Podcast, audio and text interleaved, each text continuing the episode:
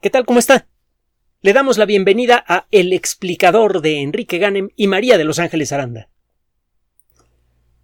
Desde que fue declarada la pandemia de HIV en la década de los ochentas, varias docenas de millones de personas han eh, sido víctimas mortales de esta enfermedad, que por cierto plantea uno de los problemas más difíciles de resolver para la biología molecular. Nuestro cuerpo sabe identificar a las células que enferman por virus. Un virus es una cosa que no está viva, mucho más pequeña que una célula típica. Una célula humana típica tiene un diámetro aproximado de 50 micras, es decir, de 50 milésimas de milímetro en promedio. Hay células muy chiquitas como los glóbulos rojos que tienen 7 micras nada más y hay otras que tienen más de 100 micras. Bueno, una micra, repito, es una milésima de milímetro. Un virus típico mide algunas cuantas décimas de millonésimas de milímetro. Es decir, un virus típico es alrededor de 100 veces más pequeño que una célula pequeña, entre 100 y 1000 veces más pequeño que una célula pequeña. Depende, hay virus grandotes como SARS-CoV-2 y hay virus muy pequeños como el de la poliomielitis, pero bueno, el caso es que los virus son mucho más chiquitos que las células. Los virus no están vivos. En la parte exterior de los virus hay proteínas que por su distribución de cargas eléctricas solamente se le pueden pegar a otras proteínas muy específicas. Si un cierto tipo de células de nuestro cuerpo tiene proteínas cuyo patrón de carga eléctrica es afín a los patrones de cargas eléctricas de las proteínas exteriores del virus, cuando el virus por accidente toca a esa célula, se queda pegado allí las dos proteínas se atraen con fuerza y cuando esto pasa, el virus de alguna manera inyecta el material genético que viene en su interior en la célula. En algunas ocasiones el virus se queda pegado a la célula que va a atacar y luego se disuelve en ella, se disuelve en la membrana y el material genético que lleva el virus en su interior entra directamente a la célula. En otros casos, por ejemplo, en el caso de los bacteriófagos, que son virus que atacan a bacterias, el virus cuenta con un mecanismo eh, eh, parecido al de, al de una jeringa de resorte. Cuando el virus se posa en, en el lugar correcto en la superficie de la bacteria que va a atacar, con unas patitas, esas patitas se contraen y sale una punta de proteína que se clava en la membrana de la célula y a través de ese, de ese tubito increíblemente pequeño es inyectado el material genético dentro de la célula. El caso es que cuando un virus por accidente se fija a una célula, mete el material genético que trae en su interior y ese material genético le da órdenes a la célula para que fabrique copias del virus. Cuando una célula de nuestro cuerpo se infecta, con el virus que sea, como se altera su funcionamiento molecular normal, esto dispara un mecanismo automático que produce una señal de alarma molecular. Cualquier célula infectada por un virus comienza a producir unas sustancias que se llaman interferones, que sirven como señal de alerta para el sistema inmune. Normalmente las células del sistema de defensa cuando las células apropiadas del sistema de defensa, porque hay muchos tipos diferentes, cuando detectan interferones en el ambiente, comienzan a moverse ciegamente en la dirección en la que esta señal se hace más intensa. Al cabo de un tiempo las células acaban convergiendo en la fuente de esos interferones, una célula infectada, y la destruyen. Cuando esto sucede con la suficiente rapidez, la infección se detiene. El problema con el SIDA es que las células atacadas son las células que deberían destruir a las células enfermas y es por eso también imposible de eliminar con las técnicas tradicionales. Existe ya afortunadamente una eh, terapia razonablemente bien establecida con varias sustancias que bloquean eh, la reproducción del virus y el virus prácticamente desaparece de la sangre.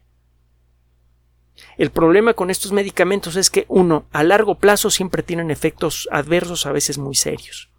Dos, a veces dejan de funcionar el virus de manera natural evoluciona y puede desarrollar resistencia a los antirretrovirales.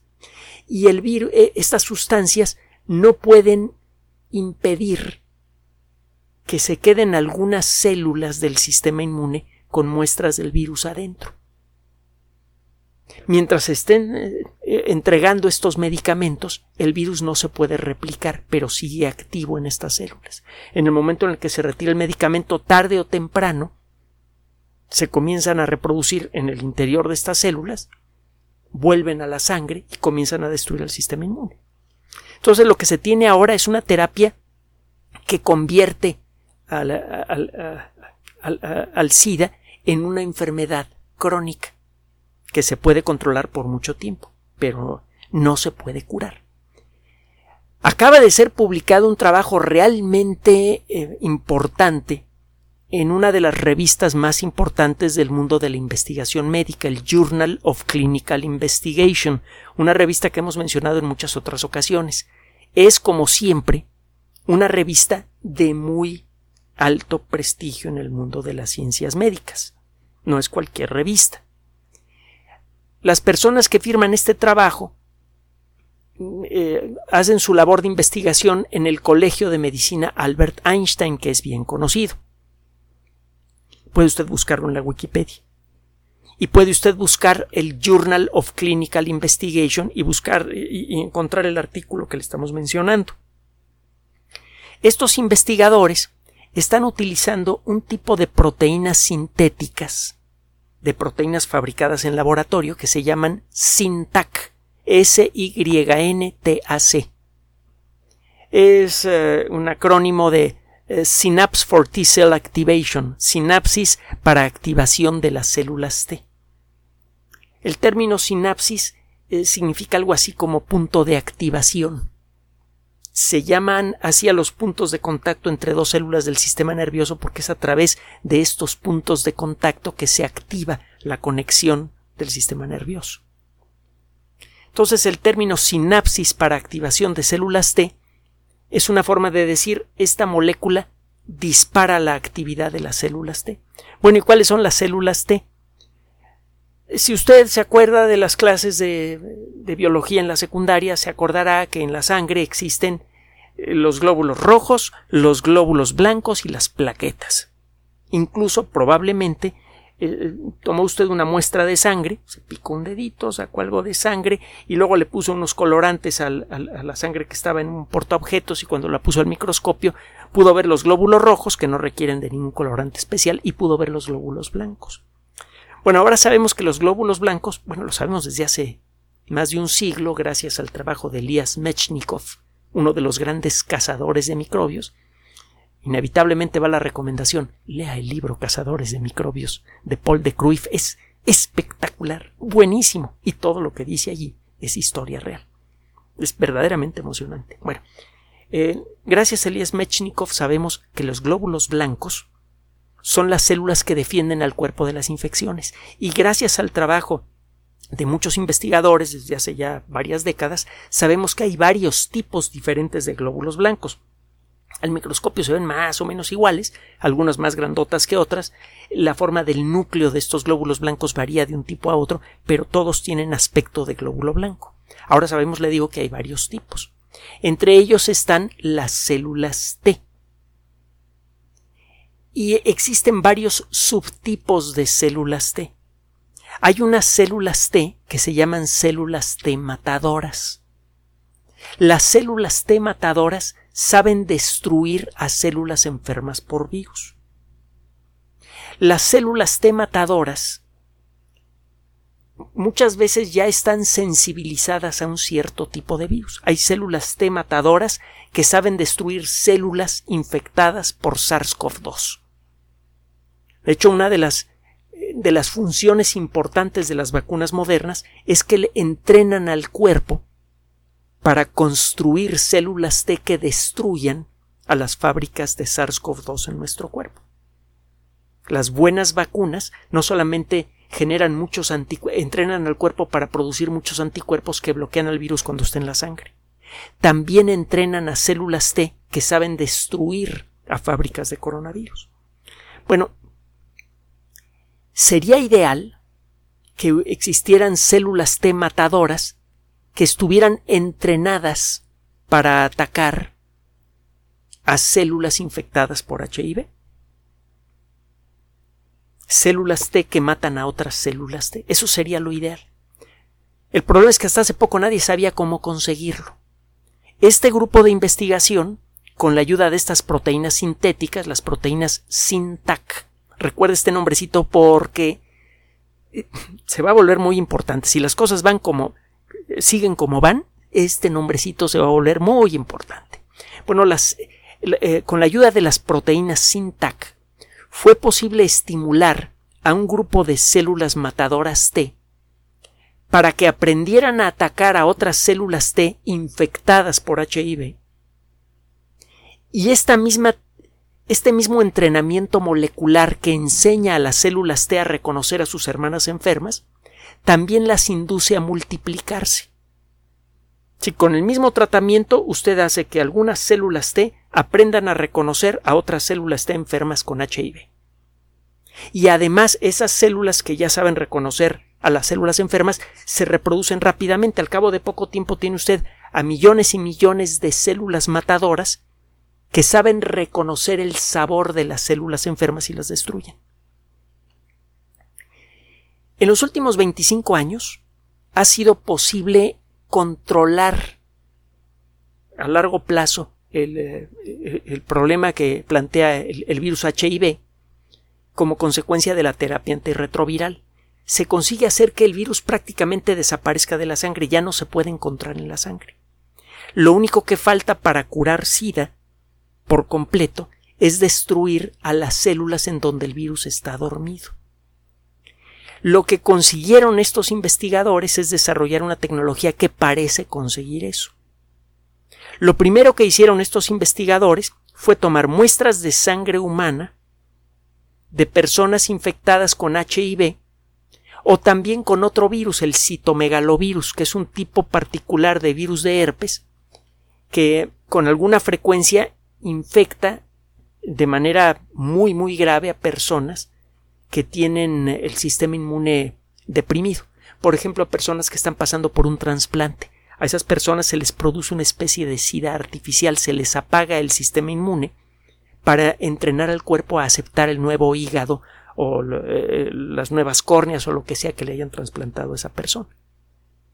En esas circunstancias existe el riesgo de que esta gente sea atacada por el citomegalovirus que le produce una forma que puede llegar a ser incluso mortal de herpes.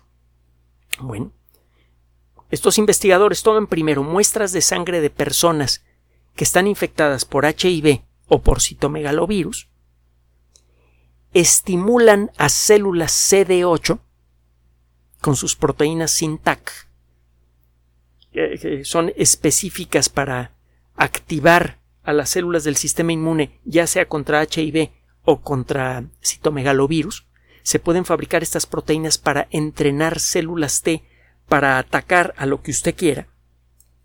Estos investigadores entrenan a células T para atacar citomegalovirus o HIV. Y las células en estas muestras de sangre humana destruyen a todas las células, o cuando menos a todas las células detectables que están enfermas. De primer indicio de que la tecnología funciona. El siguiente indicio es más dramático. Toma usted ratones a los que se les han hecho algunos cambios genéticos. A estos ratones se les meten genes que se encuentran en el sistema inmune humano. Esto hace que las células del sistema inmune de estos ratones sean casi idénticas químicamente a las células humanas. Esas células humanizadas en ratones se pueden enfermar de lo mismo de lo que se enferman las células inmunes de un ser humano. Si una célula T humana puede enfermarse de eh, citomegalovirus, las células humanizadas de ratones también se pueden infectar por citomegalovirus y lo mismo pasa con HIV. En menos palabras, estos ratones con modificaciones genéticas pueden ser infectados por el HIV que ataca al ser humano.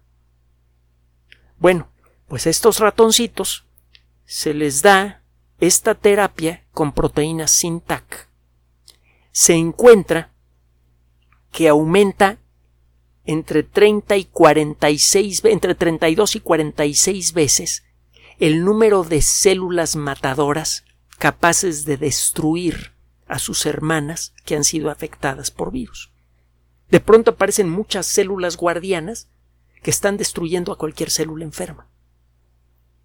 Y lo que consiguieron en ratones, cuando menos por, por el tiempo que duró el experimento, es que desapareciera el virus de la sangre del animalito.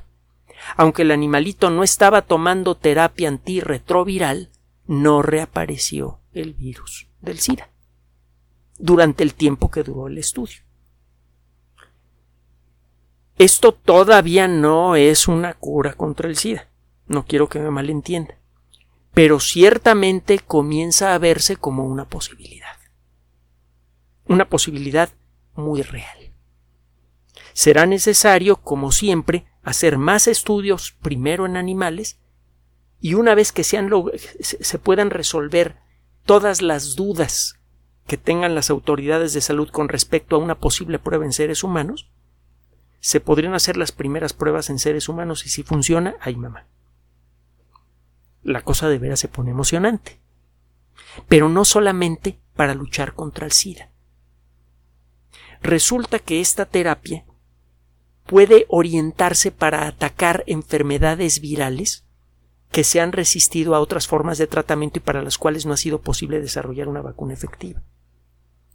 Por ejemplo, hay enfermedades autoinmunes, como la diabetes tipo 1, la que requiere siempre de inyecciones de insulina y que le da a los jóvenes, que es producida porque las células T, algunas células T matadoras, se ponen a matar a las células del páncreas porque su material genético parece que ha sido alterado por un virus. Usted podría entrenar a otras células T para que destruyan a estas células T que están destruyendo al páncreas y podría detener el progreso de la diabetes tipo 1. No solo eso. Usted podría en principio entrenar con proteínas SINTAC a células T matadoras para que aprendan a reconocer células cancerosas de cualquier tipo y entonces podría usted en principio atacar a cualquier variedad de cáncer sin quimioterapias eh, eh, agresivas, sin radiación y sin cirugía, solo con unas cuantas inyecciones que podrían ser mucho más efectivas que todos los tratamientos que tenemos hasta ahora contra el cáncer. Este es el posible alcance de este trabajo, por eso es tan emocionante. En pocas palabras, se consiguió en ratones lo que parece ser una cura para el SIDA humano, pero en ratones. Si esto se puede confirmar con otros trabajos y luego se puede trasladar a seres humanos, el resultado va a ser una verdadera fiesta. Ya se imaginará usted por qué. Y no solo por lo que se refiere a la lucha contra el SIDA, sino también por lo que se refiere a la lucha contra muchas otras enfermedades que se han resistido parcial o totalmente a los esfuerzos de la ciencia moderna. Para finalizar, en los últimos años se ha dicho que el futuro de la, eh, medicina, cuando menos en esta década, está en la inmunoterapia, en entrenar al sistema inmune para que cure enfermedades por ejemplo, el cáncer, probablemente SIDA y otras enfermedades más. Hay muchos motivos para creer que este camino realmente va a ser exitoso. Algunas de las empresas farmacéuticas más grandes del mundo están haciendo su, su inversión fuerte, económica, estratégica, en la inmunoterapia. Y bueno, la inmunoterapia ha sido reconocida incluso ya como eh, con un premio Nobel hay muchos motivos para creer que en un intervalo de tiempo muy breve, de unos pocos años, no sabemos cuántos, la medicina podría contar con nuevas herramientas terapéuticas altamente efectivas contra enfermedades graves como pueden ser el HIV-Sida y también contra el cáncer, entre otras. Ya para terminar, uno de los motivos más importantes que nos impulsan a Ángeles y a un servidor para hablar de ciencia es que frecuentemente tenemos buenas noticias para usted. buenas noticias como esta. ¿Qué le parece? Gracias por su atención. Además de nuestro sitio electrónico www.alexplicador.net, por sugerencia suya tenemos abierto un espacio en Patreon, el explicador Enrique Ganem, y en PayPal, el explicador patrocinio por los que gracias a su apoyo sostenemos este espacio. Puede usted descargar gratuitamente estos audios en formato MP3 en Spotify y en iTunes como El Explicador sitio oficial y en SoundCloud como El Explicador y con formato de video en YouTube en El Explicador sitio oficial. Recuerde nuestras redes sociales de siempre, Twitter Enrique-Ganem y en Facebook Enrique Ganem sitio oficial, El Explicador y los grupos que usted ya conoce. Finalmente, el explicador siempre somos María de Los Ángeles Aranda y Enrique Ganem. Gracias.